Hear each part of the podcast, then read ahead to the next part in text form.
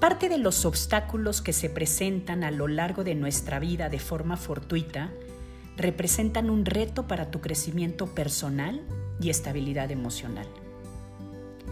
Es más fácil caer en el engaño de buscar nuestra paz interior en personas, cosas, vicios o superficialidades que solamente representan una felicidad a corto plazo.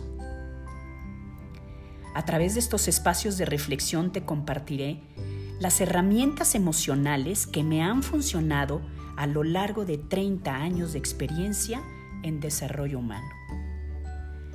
Soy Tere Cantú y te invito a que juntos logremos vencer los obstáculos para que recuperes tu libertad emocional.